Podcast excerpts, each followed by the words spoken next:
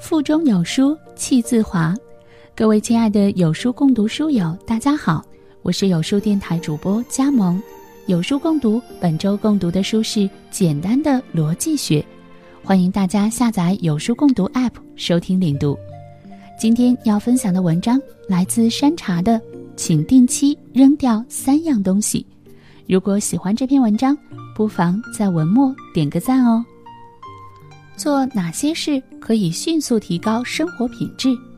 知乎上点赞最高的回答是：定期扔东西，扔掉没用的东西。良田千顷不过一日三餐，广厦万间只睡卧榻三尺。但在这个物欲横流的时代，每个人都希望自己拥有很多。江小小便是这样一个姑娘。江小小的家可不小，装修也不错。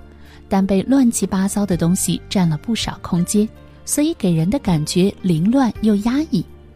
第一次去他家，一进门就踩到了地上的高跟鞋，坐到沙发上还能从屁股下扯出来一件内衣，衣帽间的包包不下二十个，堆得非常拥挤。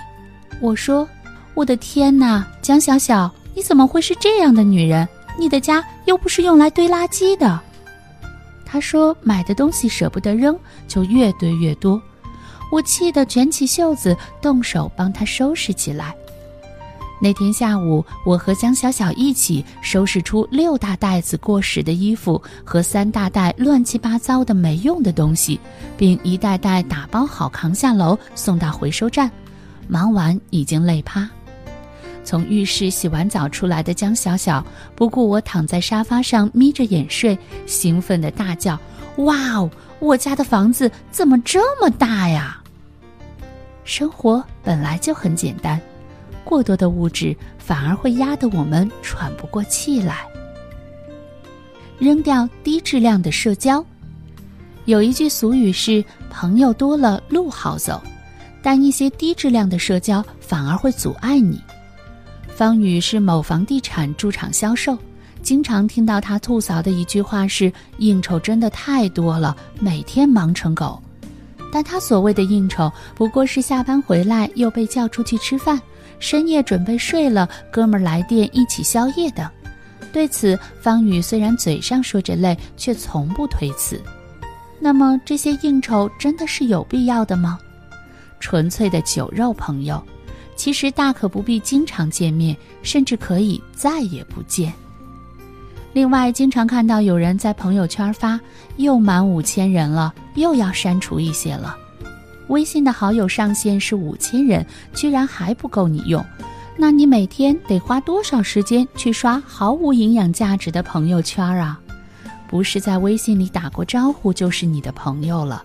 每天面对那么多的垃圾信息，还不如爽快地删除那些无关紧要，甚至是素不相识的人。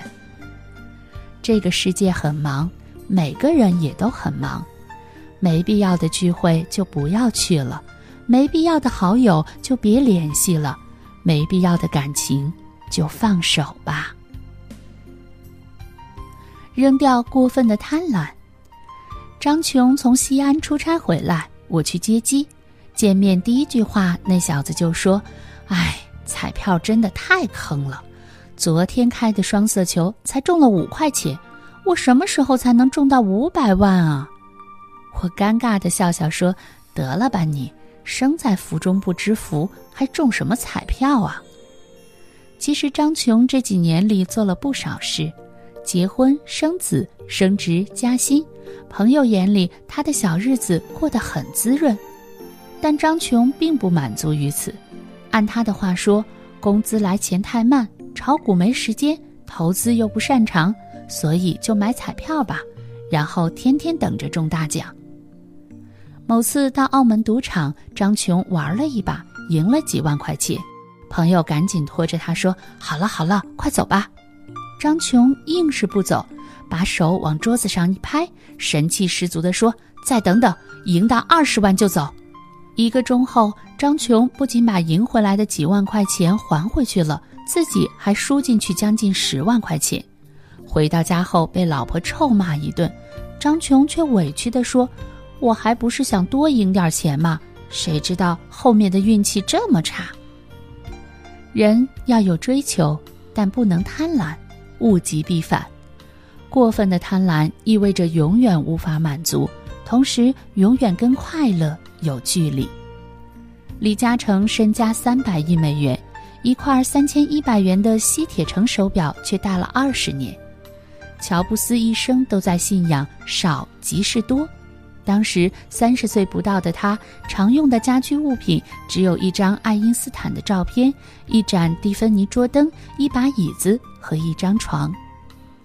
越懂得放下的人，得到的越多；越是成功的人，越懂得断舍离。更多美文，欢迎关注微信公众号“有书”。从清晨开始，与一千万书友组队对抗惰性。我是佳萌。在千年古县运河名城临清向你问好，记得在文末点赞哦。